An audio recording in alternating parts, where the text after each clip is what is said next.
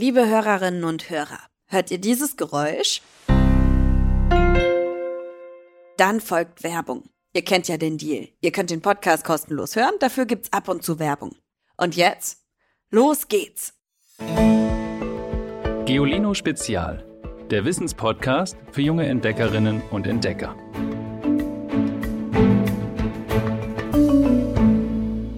Hallo ihr Lieben. Lehnt euch heute mal zurück. Entspannt euch. Wir machen eine Zeitreise.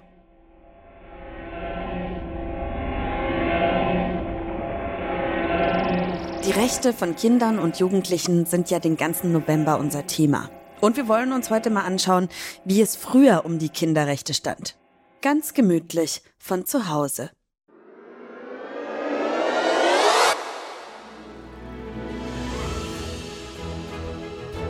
Wir haben ja schon öfters mal eine Zeitreise in diesem kleinen Podcast gemacht, aber für alle, die noch nie dabei waren und denken, Zeitreise, das geht doch gar nicht? Doch, hier funktioniert das. Ihr könnt dafür einmal die Augen schließen.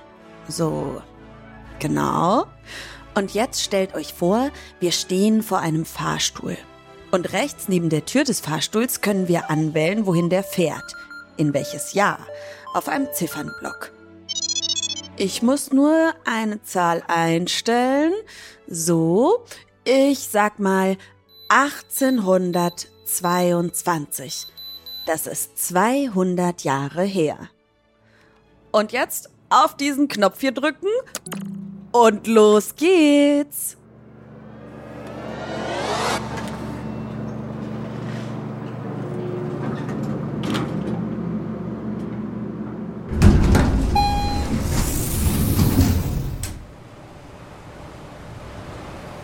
Habt ihr die Augen noch geschlossen? Müsst ihr nicht. Vorstellen könnt ihr euch das trotzdem, was hier zu sehen ist, mit mir zusammen. Und vielleicht hört ihr es ja schon. Ich finde es jedenfalls laut hier. Der Fahrstuhl hat sich an einem Ort ohne Tageslicht geöffnet. Aber ganz dunkel ist es nicht. Ich muss mich mal kurz orientieren.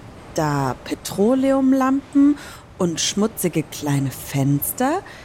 Die Luft ist übelst stickig. Meine Augen brauchen einen Moment. Ich muss mich erstmal an das schummrige Licht gewöhnen.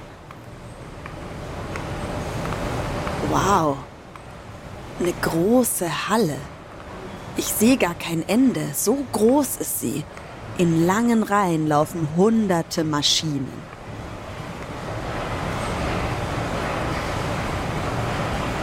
Alle sind baugleich, alle führen die gleiche Bewegung aus. Aus dünnen Fäden weben sie Stoffe, scheinbar automatisch. Sie weben und weben. Und zwischen den Reihen aus Maschinen flitzen Kinder herum. Schnell wie beim Sport, aber sie sehen irgendwie nicht aus, als hätten sie Spaß. Manche schleppen rohe Baumwolle, andere schleppen fertige Stoffe. Ich bin in einer Textilfabrik gelandet. Da vorne kriecht ein Junge unter eine Maschine um einen gerissenen Faden hervorzuholen und ihn wieder zu befestigen. Er muss schnell sein, denn während er das macht, bewegen sich die Maschinenteile ohne Pause. Wenn eine Hand dazwischen gerät, dann ist sie ab. Klar, dass das den Erwachsenen zu gefährlich ist. Die stehen da nur als Aufseher daneben. Die Arbeit machen die Kinder. So viele auf einem Haufen. Woanders würden die vielleicht miteinander spielen, aber hier ist es zu laut und zu heiß und zu gefährlich. Mädchen und Jungen, keins älter als 14, viele würden heute in die dritte Klasse gehen, manche sogar in die erste. Abgemagert sehen sie aus, blass. Sie schleppen Stoffe und Fäden, bedienen die Maschinen. Und das da vorne?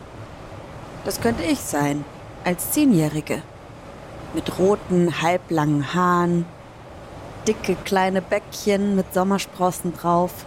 Das Mädchen, das ich mir vorstelle, reinigt Maschinenteile. Ihre Hände sind schmutzig.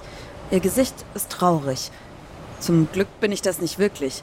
Zum Glück ist das nur in meiner Vorstellung und ich musste nicht in dieser Zeit leben und in dieser Fabrik arbeiten. Das hier ist kein Ort für Kinder. Ich muss mal eben Luft holen im Studio. Fahrstuhl bitte.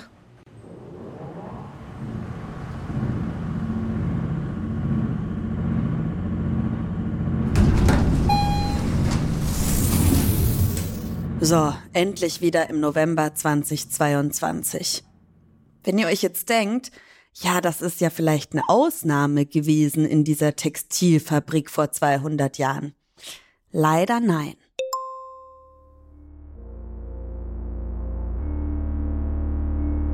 Leider muss man sagen, dass es ziemlich normal war. Kinderarbeit war damals, und jetzt sprechen wir über das 19. Jahrhundert, überhaupt nichts Ungewöhnliches. Im Gegenteil, sie war echt weit verbreitet, gerade in solchen Textilfabriken. Im Rheinland zum Beispiel gab es viele davon, aber auch in anderen Teilen von Deutschland. Schon damals wurden die auch heftig kritisiert.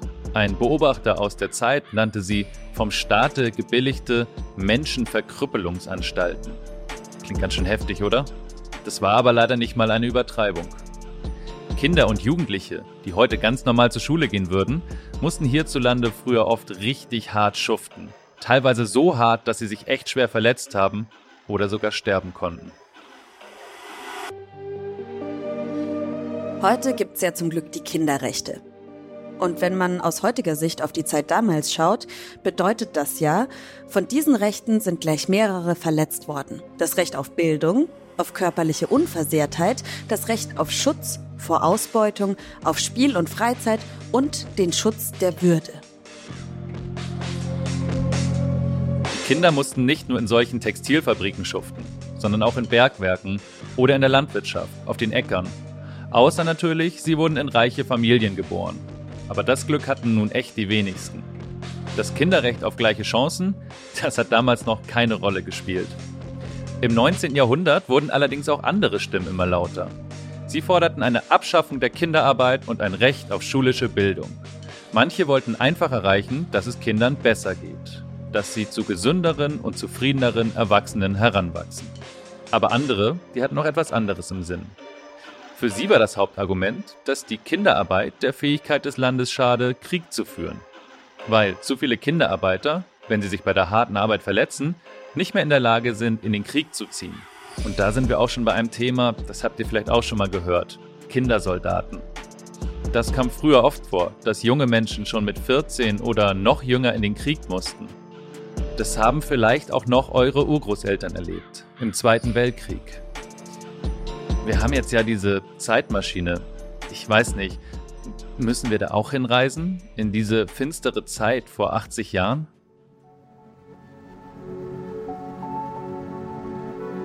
Lieber nicht. Ich möchte nicht in den Krieg reisen. Nicht mal in meiner Vorstellung. Okay, ich glaube, wir brauchen jetzt eine Zeitreise in eine bessere Zeit. Ich habe auch schon eine Idee. Wartet, ich gebe das hier mal ein. 1989.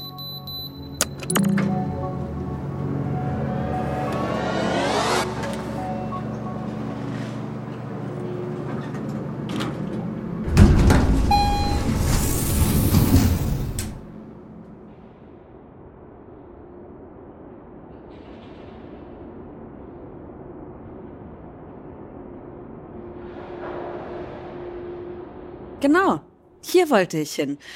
Wir sind in New York, die Stadt mit den riesigen Hochhäusern. Und der Fahrstuhl öffnet sich in einem großen leeren Saal. Hallo Echo. Hallo Ivy.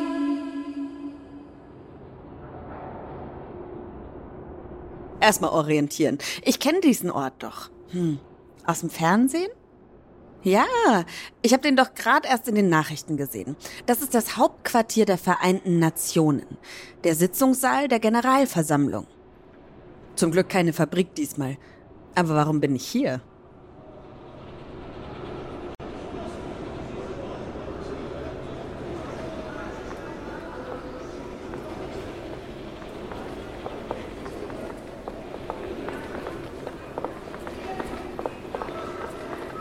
Wartet mal, jetzt passiert was. Da kommen Kinder die Treppe hoch. Ganz hinten im Saal und jetzt kommen sie nach vorne. Die trauen sich was. Die setzen sich ja in die ersten Reihen, da wo sonst die Politiker und Diplomaten sitzen. Ein Junge mit einem Teddybären, der fast so groß ist wie der Junge selbst. Ein Mädchen, das Kaugummi kaut. Eines trägt fein gearbeiteten Perlenschmuck und dazu einen Bastrock. Ein anderer Junge trägt einen festlichen Anzug. Erwachsene sind da auch, aber die suchen sich heute eher die Plätze am Rand. Irgendwie unnormal, aber ich find's ganz cool. Und jetzt fängt einer auf dem Podium an zu reden. The task before us now is to give reality to the promises of the convention by bringing it into force and applying it worldwide. It is so decided.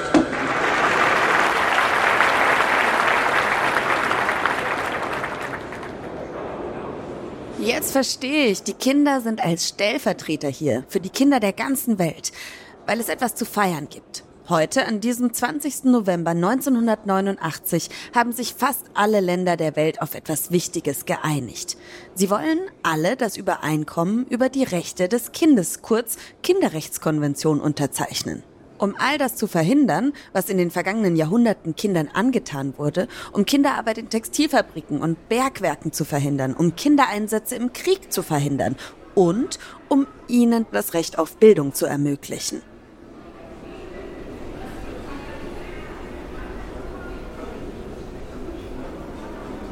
Die Kinder hier im Saal schauen so ein bisschen, als wären sie sich nicht ganz sicher, was sie von der Veranstaltung halten sollen. Aber die Erwachsenen, die sehen richtig stolz aus. Da hat sich dann wohl endlich was getan. Ein bisschen das Gegenteil von der Textilfabrik eben. Von hier reise ich mit einem richtig guten Gefühl zurück.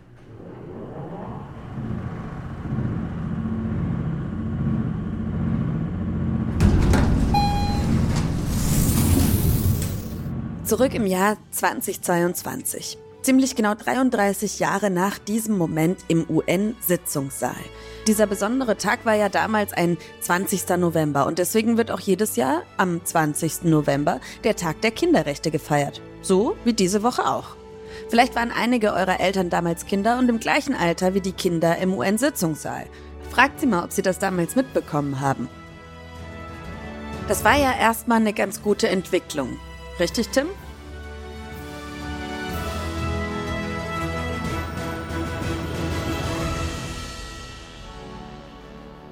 Naja, so ganz toll läuft es halt noch immer nicht. Also, vieles läuft tatsächlich besser, aber leider muss ich sagen, es läuft auch immer noch viel zu viel überhaupt nicht gut. Ganze 160 Millionen Kinder auf der Welt müssen immer noch arbeiten, statt zur Schule zu gehen. Diese Zahl hat die Kinderrechtsorganisation der Vereinten Nationen, die UNICEF, in diesem Jahr bekannt gegeben. In manchen Ländern müssen sie noch immer in Bergwerkstollen kriechen, oder in Textilfabriken schuften, so wie hier vor 200 Jahren.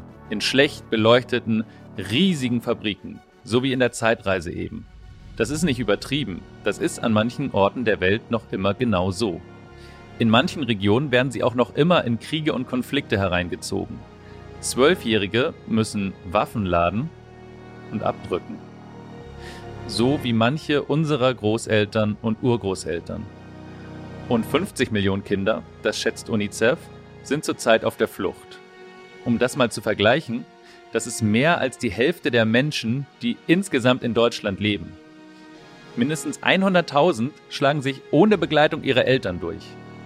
Und manche von ihnen kommen ja auch bei uns in Deutschland an. Und denen müssen wir helfen.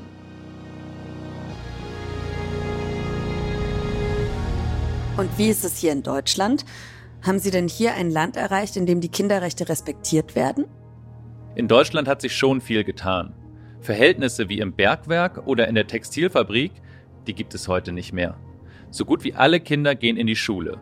Es gibt auch weniger körperliche Gewalt, die sich gegen Kinder richtet, als noch vor 200 oder auch vor 50 Jahren. Da kommt jetzt aber ein Aber, oder? Ja. Aber was das Thema Chancengleichheit angeht, sieht es noch immer finster aus. Studien zeigen, dass die Möglichkeiten, die ein Kind im Leben hat, zum Beispiel was den Beruf oder auch die Gesundheit angeht, schon sehr davon abhängen, in was für einem Elternhaus man aufwächst. Zum Beispiel davon, ob die Eltern reich sind oder ob sie viele einflussreiche Freunde haben. Das bedeutet, dass zwar alle Kinder laut Gesetz gleichberechtigt sind, aber im echten Leben haben Kinder aus ärmeren Familien meist deutlich schlechtere Chancen als Kinder aus reichen Familien. Außerdem haben wir gerade letzte Woche noch darüber gesprochen, Privatsphäre ist echt ein ziemlich wichtiges Kinderrecht. Und da müssen manche Erwachsene wohl erst lernen, dass man das respektieren muss. Und es gibt auch in Deutschland Kinder und Jugendliche, die auf der Straße leben. Für die wird das jetzt im Winter echt hart. In der Realität ist es also so, Kinder haben viel mehr Rechte als früher. Aber das bedeutet noch lange nicht, dass sie auch von allen respektiert werden. Okay, also gibt es nicht nur Gründe zu feiern, wenn man an den Tag in New York vor 33 Jahren denkt. Ich habe das Gefühl, da kann sich noch was tun beim Thema Kinderrechte. Da muss sich noch was tun. Da ist auf jeden Fall noch Luft nach oben. Und wir sollten dafür kämpfen und optimistisch bleiben, finde ich. Wobei, wenn wir in dieser Folge schon mal eine Zeitmaschine haben, warum nicht einmal einen Blick wagen? Also nochmal Augen zu.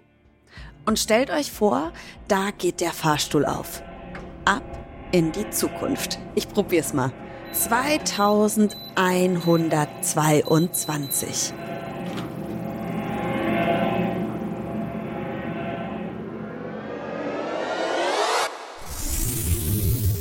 So. Oh Mann. Hui. Äh, ich. Vielleicht, ich fahr mal lieber wieder zurück. Fahrstuhl bitte.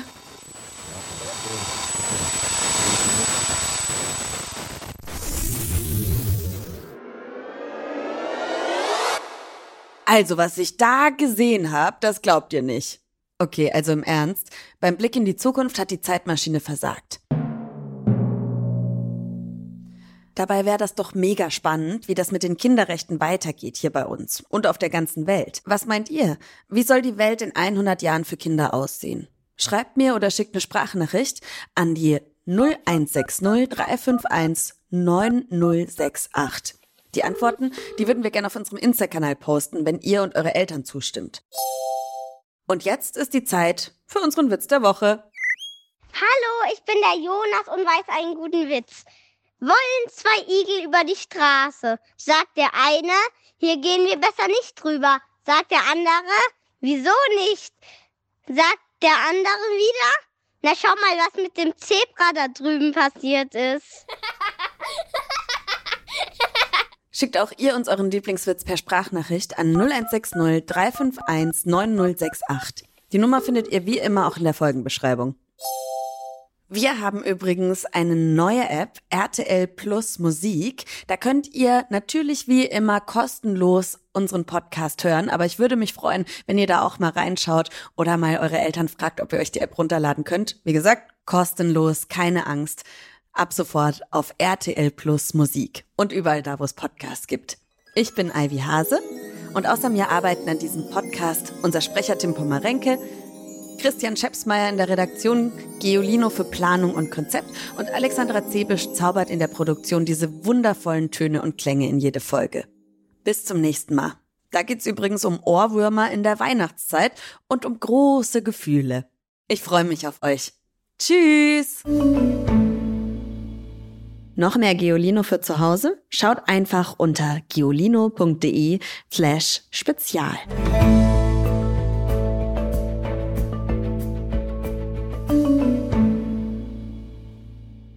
Dieser Podcast ist eine Produktion der Audio Alliance.